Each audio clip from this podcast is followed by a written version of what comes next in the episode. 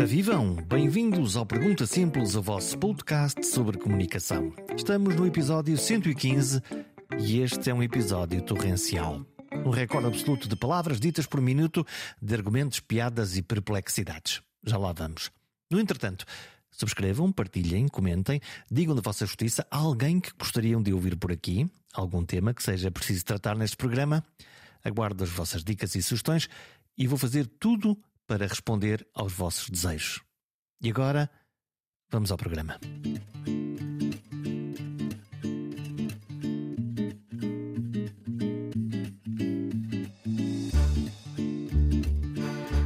Cada vez que um ator fala, há um autor que lhe criou um texto para dizer, que lhe pôs as palavras na boca, por assim dizer. De cada vez que um apresentador aparece seguro de si, a olhar para a câmara e a dizer as palavras certas na hora certa, então, muito provavelmente, há um argumentista que lhe escreveu o texto. No fundo, todos os conteúdos de entretenimento, como as peças de teatro, os filmes, as séries ou as telenovelas, têm o dedo destes escribas. Nesta edição, vamos ao fundo do baú dos escritos de Susana Romana. Ela tem no currículo mil palavras, desde o seu Macaquinhos no Sótão, na Rádio M80, ao 5 para a meia-noite, ou até a mítica série Inspector Max. Lembram-se? O cão que deslindava crimes? A conversa é torrencial, aviso já, e vai em excesso de velocidade. Deu para tudo, deu para falar da importância das histórias na nossa vida, do valor das palavras e da falta de capacidade das pessoas interpretarem o que lhe foi dito ou que leram escrito. O que se presta a discussões acirradas, mas profundamente binárias sobre a causa das coisas. Do humor, do riso e do choro. De todas as histórias que nos emocionam e que convivem com o mais básico dos básicos, como as etiquetas que nos colocam a começar pela definição do que somos e fazemos. Eu normalmente digo que sou guionista, o que é uma chatice, porque nunca aparece. Sabes quando vais ao banco assim e aparece automaticamente uma série de profissões? Guionista não aparece. E aparecem coisas tipo toureiro, ou seja, aparecem coisas altamente específicas. Não aparece. Guionista vem sublinhado a vermelho como erro no Word. O nosso, a nossa própria ferramenta de trabalho xinga-nos. Mas pronto, já digo que sou guionista, apesar de nunca ninguém saber bem o que é que é. E é importante teres, teres, um, teres um rótulo. É importante esta coisa dos rótulos ou não? Epá, às vezes é, é importante quando me convém a mim. Quando convém aos outros já não gosto tanto, mas quando me convém a mim, só para. Uh, e eu, eu, digo muitas vezes que, que, sou é guionista porque o que eu gosto de fazer é escrever, o resto são agradáveis acidentes de percurso. É isso, o que te dá, o que te dá gozo mesmo é Sim. é escrever um texto. Aquela coisa da angústia quando nós temos a folha em branco, Sim. isso existe ou não? Ou é uma... Existe, mas sabes que a melhor receita para isso é uh, Euribor. Euribor e o mundo no geral. Ou seja, tu quando escreves todos os dias porque tens que escrever, isto é, eu faço sempre comparações com o desporto, apesar de eu não fazer desporto, mas um, isto é um músculo como outros qualquer. Ou seja, se o teu compromisso com aquilo é diário, a tua capacidade de execução e de produção acompanha o facto de tu teres um ritmo diário naquilo. Uh, eu não tenho tempo para ter bloqueios de escritor e isso é meio caminho andado para não os ter. O que eu costumo dizer é há textos que, que são mais difíceis de escrever e outros que são mais fáceis. Mas eu todos os dias tenho que os entregar, por isso não posso perder muito tempo nas deambulações filosóficas se estão ou não reunidas as condições para a prática da modalidade. Isto é, é útil, isto é, seja, seja eh, agora é que é um dia em que estou super inspirado Sim. e tenho que escrever, ou não, isto é uma desgraceira de um dia, Sim. o teu trabalho é aquele. O meu trabalho é aquele. E sabes que Obviamente que essa tal história da inspiração ajuda. Há uma frase do Picasso que eu gosto muito que é a inspiração existe, mas tem que te apanhar a trabalhar. Ou seja, as pessoas às vezes, ai, como é que eu faço? Porque as pessoas, eu dou muitos workshops na área de, de escrita criativa e as pessoas angustiam-se muito e como é que eu faço? Porque eu não tenho ideias. É basicamente senta o rabo e escreve, porque eventualmente, quando tu entras completamente naquele modo, as coisas começam a acontecer. A pessoa viver naquela ideia lírica de que vai estar no banho ou no trânsito ou no supermercado e de repente lhe vem um relâmpago com uma ideia brilhante, eu não estou a dizer que não acontece. Estou a dizer que é uma angústia viver assim, é uma angústia viver eh, à espera do relâmpago que tu não controlas. Como é que é o teu processo criativo? Uh, o meu processo criativo passa, passa muito por isso. Eu sou. Um, eu trabalho bastante, trabalho neste momento para, para sete projetos diferentes, eu trabalho muito, mas. Pausa. Uh, sete projetos? Sete, porque faz parte de, de trabalhares nesta, nesta área em, em Portugal. Nenhum projeto te paga bem o suficiente para tu teres uma vida confortável fazendo uma ou duas coisas. E depois também é um meio em que as pessoas só dão por ti quando tu estás à frente delas. Por isso, regra geral, quanto mais trabalho tu tens, mais facilidade tu tens em arranjar trabalho. Porque, no fundo, tu podes escrever um maravilhoso texto que depois um ator vai dizer, um Sim. apresentador, mas tu não existes, tu, tu, é, tu, é, tu és verdadeiramente o, o fantasma Sim. por trás daquele texto. Sim, eu estou bastante ok com isso. Aliás, por exemplo, agora a rádio em que eu faço os meus textos, em que as pessoas, não todas, obviamente, mas que algumas pessoas passaram a saber quem é que eu sou, é que é aqui o, o, o erro no sistema. Porque eu sempre convivi muito pacificamente com, com a vida de bastidores. Hum, Então voltamos ao teu processo criativo. Co- Como é que tu fazes para criar? Tens uma folha em branco? Como é que é? Ah, tenho uma folha em branco e depois é. Uma pessoa, quando escreve muito, já consegue mais ou menos antever o que é que lhe vai atrapalhar e, o que é que vai usar. E a mim, por exemplo, ajuda-me muito. São coisas muito básicas, mas ajuda-me muito fazer listas. Ah, e fazer listas concretizáveis, eu às vezes chego a pôr nas listas coisas que já fiz só pelo prazer de riscar. Ou seja, fazer listas realistas e concretizáveis do que é que tu tens para fazer, ou do que é que tu queres dizer, ou que estrutura é que queres usar. Ahm, a mim resulta muito bem o ahm, mudar constantemente de ambiente de escrita. Eu gosto muito, por exemplo, de levar o computador e de escrever para, para cafés. Eu estou muito habituada, e isto é uma coisa que se calhar tu da tua experiência profissional também reconheces, que é quem já passou por redações. A pessoa, ah, como é que consegue escrever com o barulho? Quem já passou por redações consegue escrever com um terremoto a decorrer. Desligas? Completamente, tipo, o meu cérebro não, não está nem aí. Ah, o que chateia muito mais uma pessoa estar a tentar falar comigo do que o caos a acontecer à minha volta que não tenha nada a ver comigo. De resto, o caos até pode ser criativo. Sim, sim, sim. Eu ouço muita, cusco muita conversa no café. Cusco muito e tomo notas. Ahm, Estás a ouvir, estás a ouvir o que é que as outras às pessoas vezes estão a às dizer? vezes estou, às vezes estou. No outro dia apanhei uma conversa excepcional que era uma. hum, No fundo, era uma espécie de uma reunião entre uma influencer de, de mamãs e de bebés e uma marca. E eu apanhei a reunião, era na mesa ao meu lado. Eu, to- eu tomei imensas notas. A reunião foi inacreditável de boa. Este pedaço de conversa ameaça ser bom. Como é que é? Tu estás num café Sim, e, por azar dos deuses, sim. calha-te esse na minha cabeça estereótipo da Sim. mamã perfeita no Aqui meu na, Instagram. aqui na por cima ela, ela, pronto, é- encaixa bastante no estéreo. Assim, as pessoas não são estereótipos, são pessoas, mas ela encaixava, coitadinha, ela naquela, sei lá, 40 minutos esteve sentada ao meu lado, toda ela encaixava numa personagem de sketches. Porque estava ela própria, ela estava numa espécie de reunião de trabalho, por isso provavelmente estava ela própria a desempenhar uma versão caric- caricaturizada dela própria, que é uma coisa que as pessoas às vezes fazem nas entrevistas de emprego ou nos momentos mais sociais. Ou seja, ela encaixava completamente no estereótipo de, chamando as coisas pelos nomes, senhora Beta que não precisa de trabalhar e que de repente começou a perceber que a meter fotografias dos filhos nas redes sociais, que tinha muitos seguidores, que desses seguidores veio um negócio. Pronto, e ela encaixava completamente nesse, nesse estereotipo e disse coisas como, ah, sei lá, que, que, que, que lá em casa ninguém come restos, comer restos é coisa de pobre. Que nojo. E que não se come restos, até porque meter as coisas no micro-ondas faz super mal. Parece o dela, não é? Do... Sim, sim, sim, sim, do odeio pobre. Pobre, odeio pobre. Odeio pobre. Toda a conversa dela era, era, era fabulosa e auto-intitulava-se encantadora de bebés. Pá, toda a conversa foi fabulosa. Então tomei notas, é claro que tomei. Se vou usar aquilo mais cedo ou mais tarde, é provável. Portanto, era no fundo uma. Está a vender o seu serviço, não é? Sim. Dizendo: olha aqui para esta minha persona. Sim, sim, sim. Quão extraordinário é que é apostar ou marca em mim, marca dos carrinhos de bebê, da alimentação, não Sim, interessa. não interessa. E depois, eh, olha lá para mim, eu, Sim, eu é que sim, sou sim. o teu veículo. Sim, sabes que é uma coisa que acontece muito quando tu estás a escrever ficção e, sobretudo, quando estás a escrever sketches. Sketches são aquelas rábulas humorísticas curtas, 3, 4 minutos, em que muitas vezes eh, há imitação ou de uma figura pública conhecida ou de um estereótipo, um estereótipo facilmente reconhecível. Lembra-nos, por exemplo, do Donos disto O Tudo. Donos disto tudo, exatamente, Ou- em que eu escrevia. Escreveste no Donos Disto- Era guionista do Donos disto tudo, exatamente. Ou Herman José também. o Herman também, faz lá está. muito, sim. Ou seja, isto são, são sketches. Quadros de revista, no fundo. Sim, no fundo, uma- sim, dentro sim, da sim, sim, televisão. num, num contexto um bocadinho mais atual, mas são, não deixam de ser quadros de revista, exatamente. E hum, tu, quando estás a escrever, às vezes achas, epá, estou a exagerar imenso, estou a fazer o chamado carregar na farinheira, epá, estou a exagerar imenso. E depois a vida mostra-te que às vezes não exageras, é que chega. Carregar na farinheira. Então, mas espera, eh, então tu tens um problema nos tempos de hoje que é, hoje em dia, estão a acontecer coisas no país, não sei se é a tua Sim. sensação, que são tão bizarras, têm tanta farinheira já carregada, sim. que depois é quase. É muito difícil. Eu, eu agora não faço. Nos projetos em que estou agora, não estou tão ligado ao humor da atualidade, mas já estive mais. Houve uma altura em que tinha que produzir humor da atualidade todos os dias. E, por exemplo, a figura que sempre para mim foi mais difícil fazer piadas foi o Alberto João Jardim.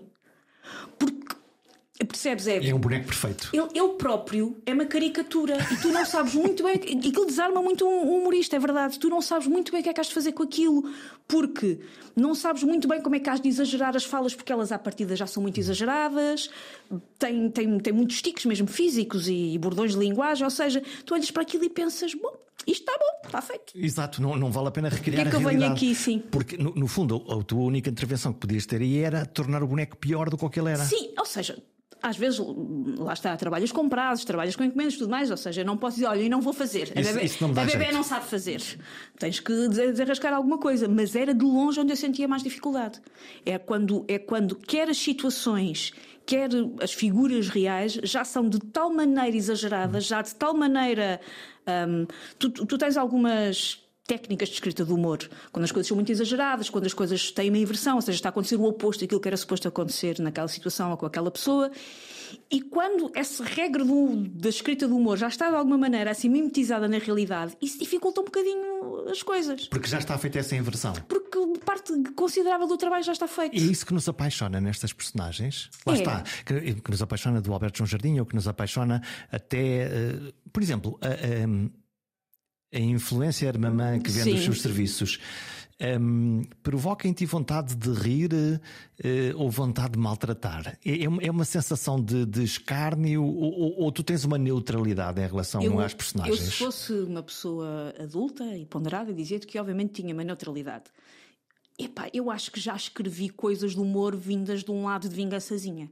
Acho, acho, que já, acho que já, acho que acho que já escrevi humor vindo do meu lado negro, vou chamar-lhe assim. Acho que já escrevi coisas Exatamente porque havia algo naquela situação ou naquela pessoa que me irritava de tal maneira que, que, não sei se isso transparece para o texto final e eu acho que tento que não transpareça. É uma pulsão. Mas, mas, mas, há, mas a escrita do o meu humor não vem todo do meu lado super fofinho, vamos brincar com as coisas. Às vezes vem de um lado muito podre. O meu e acho que de quase toda a gente.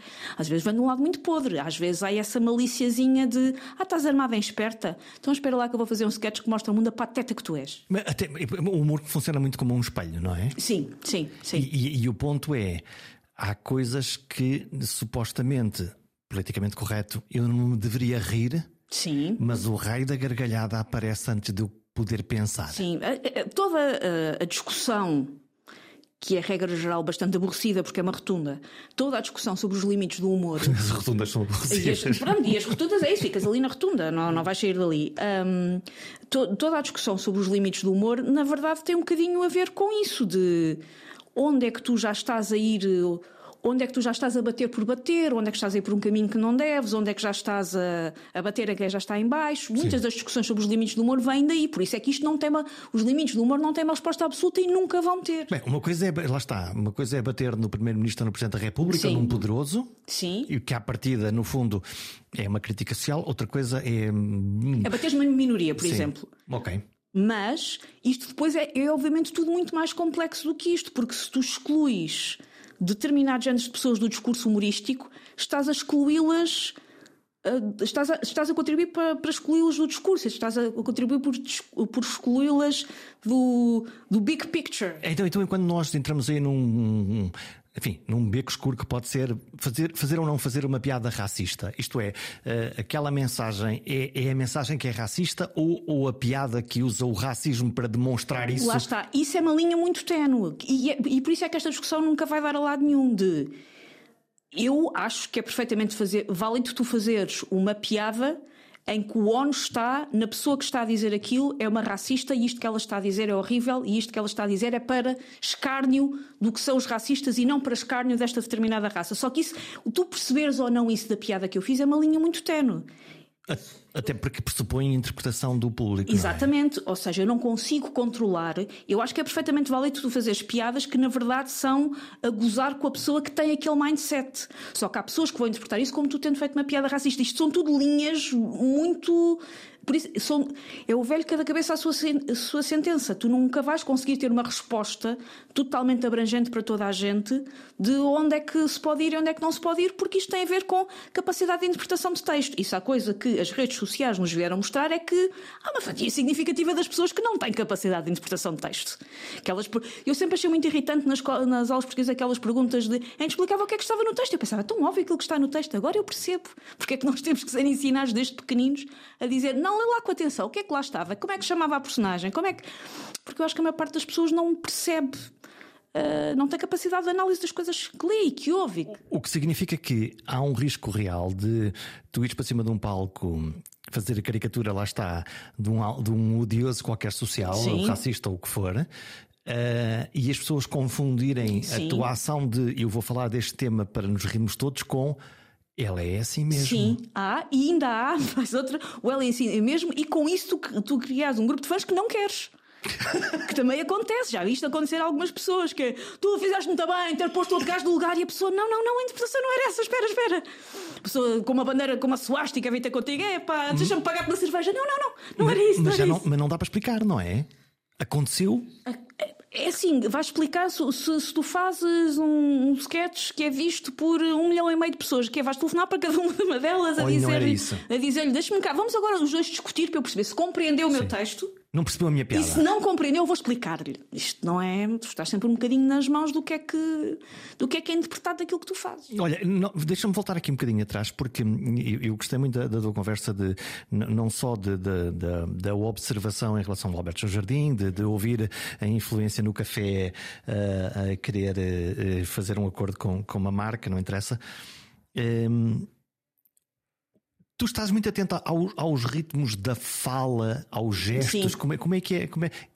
Ensina-me lá a fazer isso. Não, não, não, sei se isto se ensina, mas, mas eu, eu diria que o trabalho do, do guionista, o trabalho do guionista, o trabalho do humorista, Uh, até mesmo o trabalho da pessoa que escreve para apresentadores de televisão, que é também outra das coisas que eu faço bem, e é uma coisa em que eu desapareço muito, porque quem tu estás a ver é o apresentador de televisão. Eu acho que tu ainda desapareces mais do que com os atores, porque com os atores, apesar de tudo, as pessoas têm alguma noção de que alguém deve ter escrito aquilo.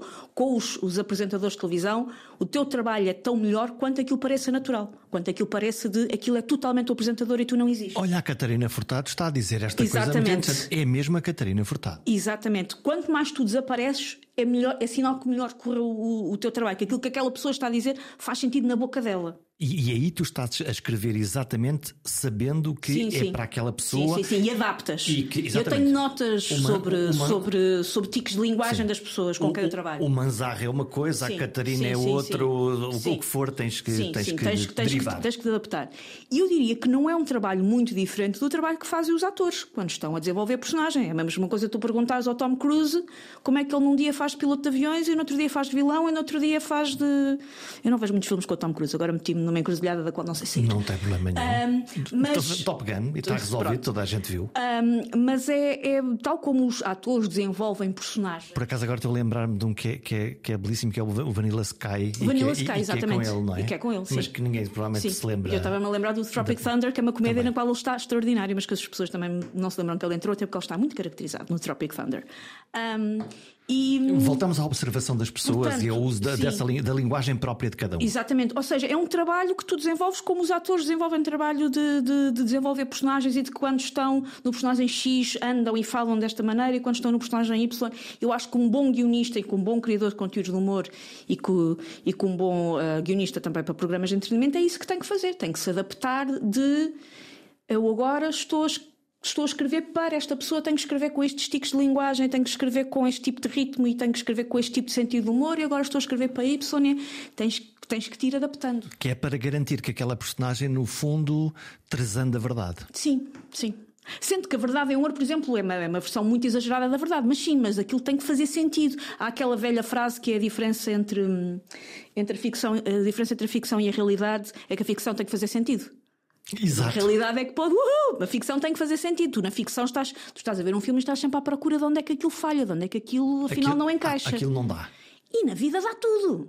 Sim. Incluindo aquilo que tu achas que hum, se fosse. Há muitas coisas que acontecem na vida que se acontecessem num filme tu achavas que era forçado, que era despropositado. O inverosímil cabe na vida real, não cabe Exatamente. na história que é contada. Exatamente. Olha, o que é que te faz rir? O que é que me faz rir? A primeira resposta que me veio é aquelas coisas muito piegas, tipo o meu filho faz-me rir, tem 5 anos e tem tanta graça. Um, o que me faz rir é aquilo que faz rir grande parte das pessoas, que é o inesperado. O que, o, o que me faz rir é, um, seja um filme, seja um espetáculo, seja stand-up, seja o que for, levar, levar a minha cabeça e levar a minha mente para um sítio em que ela nunca esteve. Pensar, ah, pois é. Aquele, a melhor sensação que tu podes ter a ver comédia é eu nunca tinha pensado naquilo, mas aquilo faz imenso sentido. É a melhor sensação que eu acho que é possível quando estás a ver comédia. É mudaram-te o prisma. Sim, Tipo, tipo pode ser mudar o teu prisma sobre uma coisa banal que não tem, que não vai mudar a tua vida para sempre, mas é de repente esta piada fez o meu cérebro ir a um sítio em que ele ainda não tinha estado. Há uma coisa que eu gosto muito no, no, na equipa do, do Ricardo Luz Pereira e eu estou a usar deliberadamente a equipa de, porque acho que a Joana Marques tem, Sim, tem há, há, ali umas piadas que, que eu estou a imaginar lá. Seja, para tentar reconhecer, não, não, estás a ver onde é que está o é, X2. É terrível, não é? Sim, mas. Nós estamos a. Estamos, quer dizer, tudo, ti ainda deve ser pior, mas eu estou sempre à procura das porcas e dos parafusos. Claro, assim, claro, sim, sim, sim, como completamente. É, como é que isto sim. foi a fazer uma autópsia da piada, sim, sim, não é? Sim, sim, sim, como é que isto foi montado, não é? Sim, mais uma vez, olha, também há, eu estou muito citadora. Também uma a frase que é atribuída a várias pessoas, inclusive ao Mark Twain, que é um, dissecar uma piada é como dissecar uma rã. Aprende-se imenso, mas a piada morre no processo. Estavas-me a dizer isso, isso tem uma metáfora associada. E, e, portanto, nós, nós precisamos quase, por um lado, ser uma espécie de bebés eh, prontos para, ser, eh, para sermos surpreendidos. Sim. Eh, para nos rirmos. Sim. Se a piada for sobre nós, faz um dói-dói. Às vezes faz um dói-dói. E as pessoas que são poderosas às vezes fingem, fazem aquilo. Isso é que os, por isso é que os regimes, por isso é que o humor não, não, não vinga, ou vinga, mas de uma maneira uh, clandestina na, nos regimes ditatoriais, porque fazer uma piada sobre, para a maior parte das pessoas, é encarado como uma ofensa. Por exemplo, se falavas da Joana, a Joana é um extremamente desagradável, vai a tudo, desde a políticos até influências, até. E a Joana, como está, e muito merecidamente, na moda de cima, toda a gente agora achou o máximo, ou finge que achou o máximo, eu acho que é mais finge, finge. Estive na rubrica da Joana, que Uau. giro, adorei, rimo imenso com aquela análise. Porque as pessoas agora aquilo é quase uma espécie de um rito de passagem. Mas eu acho, adivinho, que a esmagadora maioria das pessoas, mesmo aquelas que dizem achei o máximo, não gostaram. Um cinismo quase. Eu acho que sim. Eu acho que sim, e não acho. Adorei meu estuporzinho. Sim, e às vezes não, não sei se isso vem de um lado necessariamente maquiavélico, é mesmo de regra geral, as piadas sobre nós magoam, sobretudo quando são a verdade. Porque são essas que doem, não é? Sim. É, é um bocadinho aquela. É, como, como os psicanalistas quando falam da nossa zona sombra, não é? Sim. Quer dizer, mas, mas eu sou mesmo assim. Sim, é quando, te, é quando está uns olhos de fora a dizer: pera lá, afinal eu tenho aquele tico a falar, ou afinal eu, eu para as outras pessoas sou assim, sou muito convencido, ou sou burro, ou sou. Um, e, e eu acredito que para a maior parte das pessoas não seja uma sensação fixe. Uh, não, não, estou com isto a dizer que a Joana não deve fazer, antes pelo contrário, mas eu acredito que a maior parte das pessoas dizem: Ah, não, tive hoje extremamente desagradável e adorei. Eu acho que. Não. 90% das pessoas não gostam. Bom, mas eu, eu, volto, eu volto à narrativa do, do, do, do da equipa do, Ricardo, porque o, o, que, o, que ele, o que ali é interessante. Eu, genericamente eu acho que o humor político é uma, é uma seca. Pois. A maioria, não é? Quer dizer, lá está, exceto quando a realidade supera, supera a ficção, e, mas várias vezes me apanho a pensar, a, ver um caso da vida pública e a vê-lo lá retratá-lo. As piadas Sim. sobre o Presidente Marcelo, para mim, são. Eu, eu acho que, o, que o Ricardo Gueiras para tem um, tem um ódio de estimação em relação a minha, a minha sensação é. Eu, eu acho que aquelas energias. Sim são Lá está, não sei se não faço ideia. São concorrentes, Não faço ideia se, se, o Ricardo gosta do Marcelo ou não, mas mais uma vez, às vezes as piadas vêm no lado negro. Oh, Isto é acontece é... em todos. Mas, mas, olha, sabes que há uma. uma e, não tem a ver com o humor, mas uh, tem, tem, a ver com o humor. Tem, aliás, acho que foi o primeiro programa que foi, que foi, foi feito um, ehm, na SIC, que é uma entrevista uh, ao presidente no, no, Palácio de São Bento. Sim. No, no Palácio de Belém, não é São Bento. E, e é, lá está, estamos no espaço do presidente, portanto, desde logo estás a jogar fora de casa, Sim. não é? Logo a primeira coisa. Mas aquela energia que ali há não é uma energia fluida, é uma energia competitiva. É, é... E eu acho que também vem do facto de serem duas grandes cabeças. É, não é? Ou seja, eu acho que. Não há espaço para duas sua... cabeças. Eu acho que à sua maneira, quer o Marcelo, quer o Ricardo, estão habituados a entrar em, vou-lhe chamar confrontos, estão habituados a entrar em confronto com pessoas que estão, que são intelectualmente abaixo deles. E quando eles estão com o outro, não é o caso. Eu estou-te a ver. Eles, eles, eles eles sabem que, que, sempre que. O Ricardo sabe que quando entrevista um político que ele soa mais inteligente que grande parte dos políticos. Ele sabe. Isso é lixado, não é? E o Marcelo também sabe, quando está armado em paizinho de toda a gente, que ele soa sempre mais inteligente do que os outros políticos em seu redor. Ele sabe. Porque quando tu metes estas duas criaturas uma em frente à outra. Porque viu primeiro, porque tem uma narrativa diferente. Porquê? Eu acho que é porque. E por isso é que, se, se tu pensares no Marcelo, o Marcelo tirando-se ser Presidente da República, que não é pouco, ele não tem grande carreira política. O Marcelo foi talhado para aquela espécie de lugar distanciado de.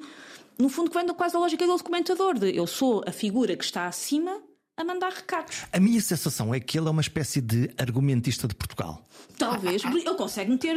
Há muitos se, anos. Se é preciso uma coisa estar na Berlinda, é ele que a coleca lá. Ele, é especialista por balas a rolar. Ele, isso, adora a expressão. Ele, ele cria uma narrativa pública, não é? Sim, sim, sim, constantemente. Aliás, o Ricardo também, não é? Portanto, nós, Sim. não, vamos lá, se nós, quem é que são os nossos preferidos? Quem é que são aqueles que nós, independentemente do que é que defendam, não, não, não- são, quem é que são os que conseguem pôr a, a- bola a rolar? Ok, professor Marcelo, claro que sim.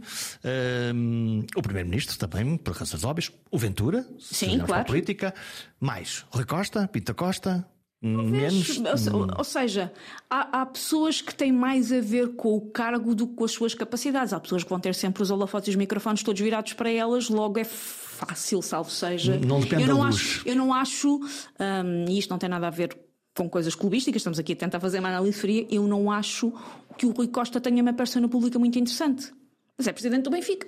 Logo por, por, por Eu não acho que natureza. ele tenha nem o. Eu acho que ele, enquanto jogador, era um jogador carismático. Eu não acho que ele, naquele papel, tenha nem o carisma, nem a capacidade de soundbite, nem a descontração, nenhuma das coisas que tu podes pegar. Eu não acho que ele seja uma figura muito interessante. Lá está, e comparando com o Luís Felipe Vieira, que é- é- Sim, que é. Tem tudo- que, tudo que, isso, que, é? que ia-me ser, é um grunho, mas depois não quer levar calduços na rua. Não, melhor Ahm, não. Não, mas até, até fisicamente. Sim, sim, sim, mas que é, é característico.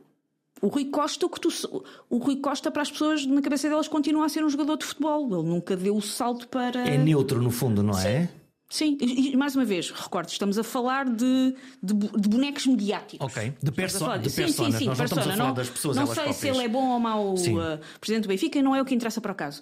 Um, estamos a falar do, do boneco que aparece na televisão. Estamos a falar de que bonecos é que íamos escolher para o contra-informação. Então, olha- e o olha- Rui Costa é um boneco tramado de fazer para a contra-informação. Não tem assim tanto por onde pegar. Não é assim nem tão carismático, nem tão marcante. É o presidente do Benfica. E, portanto, por razões institucionais. Então, o, o que é que é um bom boneco? É aquele que nos, que nos inspira, que nos apaixona, que nos irrita? O que é que é um bom É um, boneco? bocadinho, é um bocadinho disso tudo, é aquele que te, que te marca. E pode ser marcado por boas razões ou pode ser marcado por, por más, mas é ali um, um jogo de, de carisma que hum, em, em parte é controlado pelo próprio, em parte não. As pessoas não escolhem ser ou não carismáticas. Queres arriscar uma tua definição de, de carismático? Ah, olha, acho que neste contexto, até porque já nem sequer é ministro, não, mas acho que alguém que se jogar esse jogo tem o potencial para esse género do carismático uh, pôr-se na berlinda, não sei o quê, é o Pedro Nuno Santos. Acho que ele tem. O que é, o que é, que é, é, é a força? É, é, é a convicção a falar, é o ter um bocadinho de ironia no discurso. Eu acho que um bocadinho de ironia no discurso dá sempre. Dá um salero. Dá um salero e dá uma capacidade de reação e dá. hum, e são aqueles que não. É preciso alguém que não tenha problemas em de vez em quando irritar-se em público. E que não seja só o, cin- o cinzentinho. Sim, que às vezes se irrite. Por acaso é uma coisa. Que vá para um, para, um, para um extremo, de vez em quando, ali muito cirúrgico, mas de vez em quando vai para um, ester, para um Sabes extremo. que, sabes que é uma, é uma coisa engraçada. Eu, quando pe- penso no Pedro Nuno Santos, que eu não conheço, eu nunca Também tive com ele pessoalmente, também não. eu, eu, eu- eu- vejo sempre em. Vou fazer um desenho, não é? É O, o desenho eh, eh, tipo eh, Clint Eastwood, que é só os olhinhos, não é? Que, o- Sim. os olhos falam, não é? E a sobrancelha, tem uma Que- boa sobrancelha. aquilo- oh, isto chateia-me, isto. eh, Não há neutralidade ali. Por exemplo, o, o Montenegro, assim que o Montenegro foi eleito, toda a gente, pois isto do PSD não vai longe. Não sei se o Montenegro é bom ou mau uh, líder do PSD, não faço ideia se ele ia ser bom ou mau primeiro- primeiro-ministro, mas é.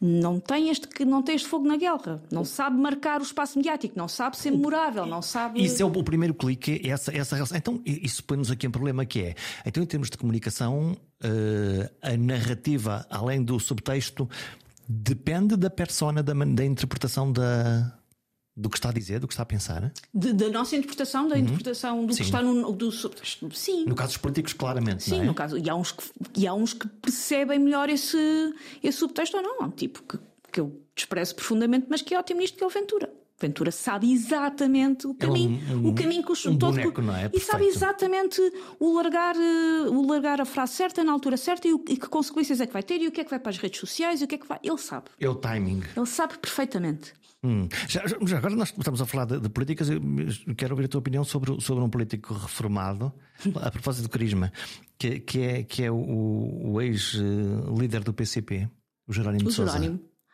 O Jerónimo, uh, pelo aquilo que, que eu, eu, não me lembro mais ou menos do, do Jerónimo ter aparecido na esfera pública, mas não me lembro muito bem, era miúda. A dançar? Mas exatamente, ele tem aquela imagem a dançar e o, o, o PCP historicamente fez uma coisa que agora com o seu último líder, com o Paulo Ramundo, não fez e que foi estranho para quem está de fora, que é eles, eles testavam a popularidade das figuras pondo-nos a concorrer às presidenciais. E é assim que o Jerónimo aparece. É um e, bom esse, método. e esse vídeo dele a dançar é eles, ou seja, eles testaram se aquela figura tinha carisma ou não e perceberam que sim. Mas eu lembro-me da cara do Jerónimo e, e principalmente eu, nessa dança, eu lembro-me de, de, como as outras pessoas olhavam, lá está, da, de, desse carisma, desse, desse, desse magnetismo. Sim, o, o, Jerónimo, agora quando ele saiu já não tenho, já não tenho muito presente, mas o Jerónimo foi durante muitos anos o líder de partido, quando fazia aquelas sondagens, ele foi durante muitos anos o líder de partido mais popular de todos. Independentemente da, Independente, da maneira que as pessoas votarem. Exatamente, independentemente dos votos.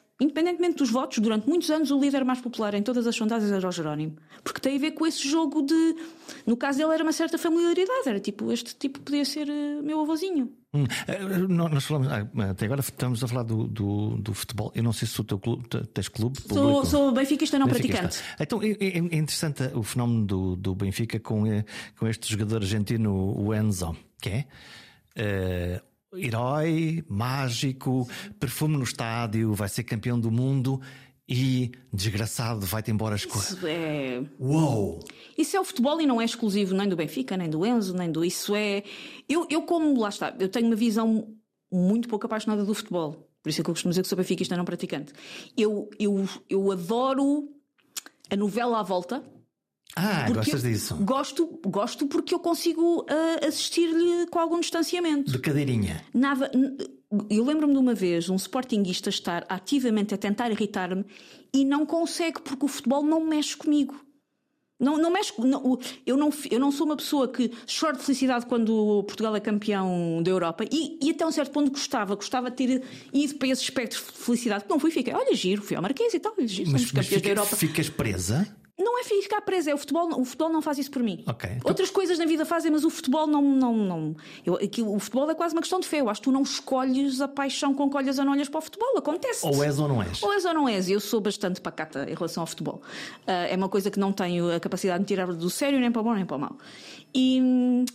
E isto do Enzo acontece no, nos, nos, clubes todos. Eu, mais uma vez, como eu tenho uma visão muito desapaixonada do futebol, eu fico só a pensar, então, mas o homem foi jogar para a Premier League. Parece-me óbvio que ele queria jogar para a Premier League por todos os motivos e mais alguns. Devia ser uma história de, de sucesso, não é? De... Sim, de, de alguma maneira terem contribuído, mas depois aquilo há, enfim. Há... Muitos não ditos. Sim, há muita, há muita especulação que também faz parte do que é que é, do que é, que é o futebol. Olha, o futebol é, é para mim interessante porque a história do herói e do anti-herói, Cristiano Ronaldo é provavelmente. Cristiano sim, Ronaldo sim. no Mundial é provavelmente uma história uh, maravilhosa ou desgraçada, conforme maravilhosa no sentido Sim, de... do, do, do storytelling, do, do, do quão sumarento é. Quão importantes são as histórias na nossa vida? São tudo. As histórias na nossa vida são tudo. Por isso é que tu agora lá está, tens o storytelling muito na moda e até as empresas muito reputadas têm, têm informação em storytelling. Isso, storytelling, isso, storytelling isso é tudo. Isso irrita-te. Gostei desse teu parágrafo agora. Não me, irrita Isto... porque, não me irrita porque eles às vezes contratam-me, aliás, o meu nome okay. está a passar em rodapé.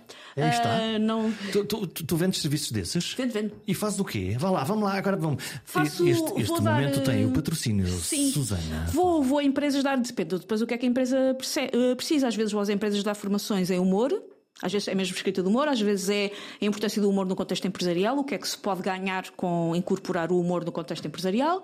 Também dou formações, ou seja, dou estas formações na área do humor e dou umas semelhantes vá na área da criatividade, dou escrita criativa, ou seja, mesmo empresas em que querem que algum do staff melhore a sua capacidade de criatividade na escrita, e às vezes dou criatividade enquanto forma de, de pensar, enquanto forma de encarar um problema, enquanto forma de organizar determinada, determinado aspecto da empresa. Uh, por isso, pronto, dá-me jeito agora que isto esteja na moda. Não, mas, mas ok, é, voltamos para que. Hum, porque são importantes as histórias? As histórias é o que te permite relacionar com as coisas, um, relacionar com, com, as pessoas, relacionar com os acontecimentos, relacionar até, se quiseres, com, com, com os objetos. O storytelling está muito presente, por exemplo, na publicidade, porque tu é assim, todos os dias tu vês milhentas coisas e tu só decoras as que te fizeram sentir alguma coisa seja vontade de rir, seja comoção, tu só decoras aquilo que à partida só decoras aquilo que tu associas a sentimentos e emoções. Aquilo que foi mais vago é mais difícil tu decorares. Então, vender, é mais difícil marcar. Vender uma ideia apenas com aquela ideia de racionalização. Sim. A é igual a A porque é igual Sim. a C. Ou mesmo com a ideia de se comprar este produto, ele tem como, como uh, efeito ou como consequência Y, mesmo isso já não chega. É os anúncios a operadoras de telemóveis, eu, já, eu não faço ideia se eles estão a vender um pacote com mais dados. O, o produto em si já não é muito importante. O que é importante é, lá está agora no Natal, que tiveram as campanhas todas, a do Carrossel da Nós, da, da Vodafone com, com a saúde mental, as campanhas, as, as marcas vendem-te emoções, vendem-te maneiras de tu te sentires. E que tem a ver com isso, que é aquilo que nós decoramos nas milhentas coisas que nos passam pela vida todos os dias. Aquelas que nós mais facilmente decoramos são aquelas que nós associamos à emoção. A maneira que nós temos de fazer sentido do que está na nossa vida é arranjar histórias. Uh, há quem defenda o, o, lado do nosso cérebro responsável pelos, pelos, sonhos não está muito estudado e divide muito, mesmo os próprios neurologistas, sobre exatamente o que é que se passa no nosso cérebro durante o sonho. Mas algumas das pessoas ligadas ao, ao, ao estudo do storytelling defendem que os nossos sonhos vêm do facto de que nós temos imagens e fragmentos aleatórios armazenados no cérebro e que quando o nosso cérebro os vai buscar, nós sentimos que eles têm que encaixar numa narrativa. O nosso cérebro começa a força toda a tentar inventar uma narrativa. Por isso é que os nossos sonhos muitas vezes são bizarros. Porque o nosso cérebro diz: Olha, eu tenho aqui uma imagem do estádio do Benfica, porque ele foi ver um jogo há um mês, e tenho aqui uma imagem das Spice Girls, porque estava há bocado a dar música na rádio, e tenho aqui uma imagem da avó dele que morreu há 20 anos. Como é que vou relacionar isto tudo? E o teu cérebro começa a inventar uma narrativa com aquilo. Porque é a maneira que nós temos de dar sentido ao mundo. É, é, é, ok, em que história é que isto encaixa? Que, por isso é que nós, nós, na vida precisamos saber quem é que é o vilão, quem é que é o bonzinho, quem é que é o anti-herói. A nossa compreensão do mundo e a nossa capacidade não só de compreender como nos relacionarmos com ele, como de o que é que vai ficar de alguma maneira armazenado no nosso cérebro e o que é que não vai, está diretamente relacionado com o que é que tu consegues associar a uma história. Se me fazes sentir uma coisa, eh, contando uma história que eu eh, me consigo relacionar com ela, logo eh, dás sentido ao meu caos interno. Sim, exatamente, exatamente. E também aos teus medos. Sim, sim, sim. E aqui entramos na tal fronteira. Há bocadinho falaste da, da, da internet, que é quase a fronteira da, da manipulação. Sim, totalmente. O, o, o, medo, um, ehm, o, o, não estás a perceber que te estão a esconder tudo. Sim, Olha sim. que. É, é, é, a parte mais triste da internet é que nós vivemos muitas, muitas décadas e muitos séculos a achar que o nosso problema era não haver um igual acesso à informação e depois houve um igual acesso à informação e percebemos que não só não resolveu nada, como nos arranjou uma catadupa de problemas diferentes e novos que nós não estávamos a contar. Perdemos o filtro ou é, ou, ou, a, ou, a, ideia do. Ou, ou, os idiotas também têm direito à liberdade de expressão? Eu não sei muito bem o que é que te responder a isso, queres que te diga, porque a minha opinião sobre isso vai mudando às vezes um bocadinho, que é, eu às vezes acho, sobretudo da parte de alguns uh, cronistas e comentadores e pessoas que já têm a sua cadeira de dizer exatamente aquilo que pensam todas as semanas, já têm essa cadeira inabalável, acho que às vezes eles, eles falam das redes sociais de uma maneira que não é justo, como quem diz, sou eu é que tenho direito Sim. a estar a, te a tentar manipular as pessoas com a minha opinião. Quem é que são estes parvos agora? A turba das redes sociais. Acho que às vezes há uma maneira de lidar com as coisas que é. Hum, paternalista? Que é paternalista e que é um bocadinho condescendente também. De, de a minha opinião interessa muito mais do que a opinião das outras pessoas. O que é mentira. Quer dizer, chega, que pode ser mentira. Uma coisa é chegam mais pessoas, claro que chegam Sim. mais pessoas, logo tem uma capacidade de influência uh, superior da mesma maneira que a nossa amiga que vende coisas para bebés no seu Instagram. Exatamente. Portanto, no fundo é a mesma coisa. Todavia, a, a avó Alzira, que também tem qualquer coisa para dizer, também, de alguma maneira, também tem essa capacidade, essa possibilidade, não é? Ou seja, não sei muito bem quem tem de responder a isto, porque acho que isto às vezes implode, uh, ou seja, implode numa profunda ignorância no meio da informação, que lá está, nós estávamos à espera que a informação fosse Esse é o, ponto. o estrume para Sim. coisas melhores e às vezes é o estrume para coisas piores, mas por outro lado acho que às vezes também há, do, do ponto de vista de pessoas ligadas aos, aos meios de comunicação mais clássicos e pessoas com os seus lugares mais estabelecidos, às vezes há uma, uma condescendência de ai, ah, agora está toda a gente nas redes sociais a falar de Itália. Porquê? Porque as pessoas só podem falar daquilo que tu decidiste ao domingo à noite que elas podem falar? Acho É que boa isto não é pergunta. muito fácil de. Então, mas, mas o, que, o que é, eh, para mim, se calhar lá está, o algoritmo está a tramar-me, não é? Que é, hum, por um lado, hum, é é interessante que da multiplicidade de opiniões nós pudéssemos aí sim filtrar e escolher eh, A e não B. O que parece é que, às vezes, as histórias mais bizarras e, e impensáveis, a Terra é plana quase, pa- Parece que tem uma, uma capacidade de viralização. Pa- pa- Parece que, parece que a estupidez tende à multiplicação, não é? E- mas o mesmo efeito não parece acontecer com o mesmo nível de contágio. Para as coisas boas ou para as coisas. Pá, olha, a dona Alzira explicou-me aqui como é que se Sim. faz um leite creme extraordinário e tem 50 mil likes. Sim. Hum, isso é- é- parece que é mais difícil, não é? É- é- eu acho que é mais difícil. Acho que parte da culpa não é a totalidade da culpa, mas que parte da culpa também é dos médias tradicionais, que mais depressa dão câmara de eco Ou lixo. ao. ao tu, tu se reparares. Nos, nos média de referência, menos, mas mesmo assim, às vezes também, também já vê com isso, que é tu fazes notícias a partir de coisas que estão que são comentários de redes sociais. O que é inacreditável, porque é, é, é demitir-te do, do teu papel de, Exatamente, de, de, que de- é- de editorialização de filtro. Exatamente, É que notícia, é- não é notícia, fala ou não. Ah, o Pedro Nuno Santos é demitido e tu vais para o Twitter. Para Não é para o Twitter, é para a tua antecâmara do teu Twitter, porque o teu Twitter é diferente do meu Twitter, que é diferente do Twitter Que é muito Y. pequenino, que é a tua Sim. tribo. Vais para a tua ver que comentários é que as pessoas andaram a fazer e daí para a frente retira as ilações. Eu também acho que às vezes, numa tentativa de sobreviver, e é muito difícil os médias tradicionais terem mecanismos de sobreviver, no sentido mesmo de terem dinheiro para pagar as contas, no sentido mais básico possível. Eu percebo que para os médias tradicionais que há uma série de desafios nos últimos anos muito complicados de gerir, mas eu também acho que eles às vezes tentam, para sobreviver, ir à mama do pior que as redes sociais têm. Do mais visceral. Sim. Olha, o que é que te faz chorar? Né? Posso perguntar-te? O que é que me faz chorar? Olha, anúncios de Natal fazemos chorar imenso, há bocado estamos a falar disso. Anúncios de Natal fazemos chorar imenso. Ah, é mais provável que eu chore com um filme de desenhos animados do que com um filme de imagem real. Chorei muito a ver o Toy Story 3, por exemplo. Porque está ativa essa parte emocional. Eu acho que sim. Para começar, eu acho que deve haver motivos. Eu fiz. hum, Fiz psicoterapia durante três anos, ou seja, eu agora estou na fase em que remeto tudo para a minha infância, porque é o que tu fazes quando estás a fazer psicoterapia. Então, se calhar tem a ver com isso. Se calhar, o mais depressa, uma coisa que remete para a minha infância me, me desarma do que as pontes Madison County que remete para a idade adulta. E que te dizem menos coisas e, portanto, te sentes, eh, te sentes menos. eh, Que acho que é um filme extraordinário, mas a probabilidade de me fazer chorar, de ver aquela coisa, ah, que previsto, agora estou para aqui a chorar. Eh, É mais provável com um filme de desenhos animados do que é com um filme eh, para adultos. No, no- no- cinema, lá no escurinho, de- de- agu- aguentas essa emoção ou, ou- ou gostas de deixar transbordar isso? Ahm, Ah, se estiver no cinema às escuras, choro. Sim, porque eu estou lá para isso. Paguei o meu bilhete para isso. Os bilhetes do cinema estão caríssimos. Sabes quanto é que está a ir ao cinema, Jorge? Ahm, no cinema, sim, tenho, mas fico muito atrapalhada se chorar em público. Isso fico.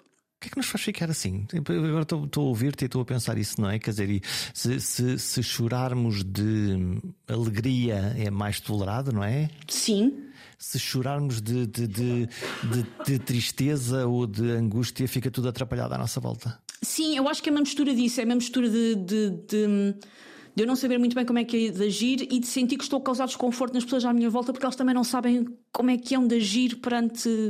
Ainda por cima, eu, eu por causa do, quer da minha profissão, quer por causa do meu feitio, as pessoas associam um bocado a eu estar sempre. Não digo estar sempre bem, acho que já estamos numa fase das nossas vidas em que somos todos crescidinhos perceber que ninguém está sempre bem, mas acho que as pessoas me associam um bocadinho a. À galhofa. Ela, e ela não leva a sério, e ela orienta-se, e ela faz. E quando eu desabo em frente às pessoas, as pessoas ficam muito desorientadas. Aliás, há um historial, quer dizer, que é, estou a pensar no, no- no humorista Williams, eh, que é de, de- de humoristas, lá está, que tem uma imagem pública de, de grande divertimento, de grande galhofa. Sim. E depois, E depois matam-se, Sim, sim, suicidam-se. sim. Depois escondem. Porque as, porque as duas coisas não são duas faces da mesma. Não são faces opostas de- da mesma coisa. Não são coisas opostas. Nós todos temos eh, a máscara triste e a máscara contente do teatro dentro de nós e nós, nós associamos a uma pessoa que se ri é uma pessoa que não está triste. Hum- O humor muitas vezes é uma maneira de gerir a realidade. E o facto de tu estás a gerir a realidade daquela maneira, e mesmo que estejas a rir, não quer dizer que aquilo não te esteja a magoar. As coisas não são assim tão simples. Nem a pessoa que chora com tudo ou que chora com mais facilidade está, está necessariamente numa situação depressiva, nem a pessoa que faz piadas com as coisas porque está a tentar gerir está necessariamente salvaguardada, tem uma tristeza muito grande lá dentro. Então, as, eh, se nós nos alimentamos de histórias e se elas são necessárias e se elas ativam precisamente esse nosso elemento emocional do nosso desejo, da nossa vontade, da, da enfim, da iluminação do mundo como nós o conhecemos, como é que ao mesmo tempo sendo nós escravos de uma narrativa, de uma história, de uma forma de contar um mundo, porque é que ao mesmo tempo nós estamos tão desconfortáveis com, com lidar com essa parte emocional e da, e da partilha com os outros? Tens Eu acho ideia? que nós conseguimos lidar melhor, lá está, se ela tiver essa capa de. Hum, tiver essa capa de. Eu acho que as pessoas mais depressa lidam com. Eu comecei a chorar porque vi um filme do que vi, eu comecei a chorar porque me aconteceu uma coisa meio, eu estou muito triste. Porque isso é mais real. Se, está- se estás, é a, mais- se estás a chorar, é bom que tenhas uma boa desculpa. Não é tanto isso, é mais o. É aquele chorar que tu lembras lágrimas e ah, que parvoíce. Agora havia o Bambi e diz até chorar. É mais fácil de. Ah, que parvoíce. Ah, Uma, da- uma das minhas melhores amigas, o pai dela lutou muitos anos com, com, com, com Alzheimer. Ele, ele foi diagnosticado com Alzheimer, ainda era bastante novo. E foi, foi tudo muito complicado. E o pai dela acabou por, por, por morrer já numa fase muito, muito de- debilitante da, da, da doença. E passados uns meses, poucos. ahm, passado uns meses morreu Michael Jackson. E ah, fui eu que lhe contei, porque calhou, e até lhe contei de maneira descontraída, estava a trocar mensagens com ela, que estava a falar com ela ao telefone, e ah, nem sabes, morreu Michael Jackson. E ela desaba a chorar, porque era uma cantora preferida. Ela desabou, mas de uma maneira e que tu percebes Desproporcional. que tu percebes esta pessoa não está a chorar. Ela está triste porque morreu o Michael Jackson e era o cantor preferido dela, mas esta pessoa não está a chorar por causa do Michael Jackson. Esta pessoa está a chorar aquilo que teve pudor em chorar à minha frente quando o pai morreu. Tu percebes que de alguma maneira, porque é quase o. Porque, porque aquilo é quase mais desculpável. De, Ai, que parvoíce, agora chorei por causa do Michael Jackson. A pessoa pensa, "Ah, não é por causa do Michael Jackson. As pessoas acho que têm mais facilidade de desabar quando é uma coisa que é fácil de, de resolver ali. Ai, que parvoíce. Quando é uma coisa que é isto doeu-me agora e isto vai doer-me durante muito tempo, porque ficar sem pai, sem mãe, o que for, é uma coisa que te vai acompanhar até o final da tua vida, com diferentes graus de, de- de intensidade, mas é uma coisa que é uma dor que te vai acompanhar até ao final dos teus dias. Isso é uma coisa muito mais difícil para nós gerirmos perante nós próprios e perante os outros. As pessoas que se te acontecer uma coisa muito má, as pessoas estão dispostas a consolar-te uma ou duas vezes, não estão dispostas a consolar-te se tu passado um ano ainda estás triste. Isso desarma-nos a todos muito. Tipo, então, mas a mãe dele já morreu há um ano e ele continua chateado, pá. Deixa lá isso. Sim. Anda para a frente. Sim. O tempo tudo cura. Sim, por isso nós, nós acho que às vezes arranjamos maneiras de chorarmos uns em frente aos outros por outros motivos. Olha, nós estamos a terminar. Eu Foi já não- muito galhofeiro, não foi? Eu sinto que falei mais de coisas depressivas. Não tem problema nenhum, porque, porque eu, eu quando, quando, quando pensei, ok, vou, vamos, vou, vou, vou ligar a Sânia e vamos, vamos fazer aqui uma vamos fazer aqui uma conversa. Mandaste logo, eu, eu falo pouco ao telefone, mas sou fortíssima Eh, nas mensagens, o que, é, o que é giro. Tu tens a escrita Sim. da série que eu cada vez que vejo na televisão paro e fico a ver o episódio. Sim. Que é o Inspector Max. Exatamente, o Inspector Max continua a ser um fenómeno. O que é que é aquilo? Vá, vamos lá, para explicar às pessoas. Sim. Qual é o o teu papel naquilo? O Inspector Max, o cãozinho que é da Polícia Judiciária e ajuda a descobrir crimes. O, o Inspector Max, hum, eu só entrei a partir da segunda temporada. O Inspector Max era escrito por um grupo de quatro guionistas com um coordenador de texto, que era o Virgílio Castão. Grande parte das pessoas conhecem como ator, mas é também um extraordinário coordenador de guiões. E eu entrei na segunda, hum, na segunda temporada, eu tinha 23 anos, foi Acho que foi a primeira coisa que eu escrevi para a televisão foi Inspector Max. Foi logo uma coisa de uma responsabilidade bastante grande. E a maior parte das pessoas acha que o Inspector Max era a versão portuguesa de Rex, o Cúmplice, que é uma série austríaca. Mas não era. O que aconteceu foi, foi proposta pelas produções fictícias uma série familiar para a TVI. Na altura estava lá e está outra vez o José Eduardo Muniz. E ele recusou aquela série e disse: Gigi era uma coisa com um cão.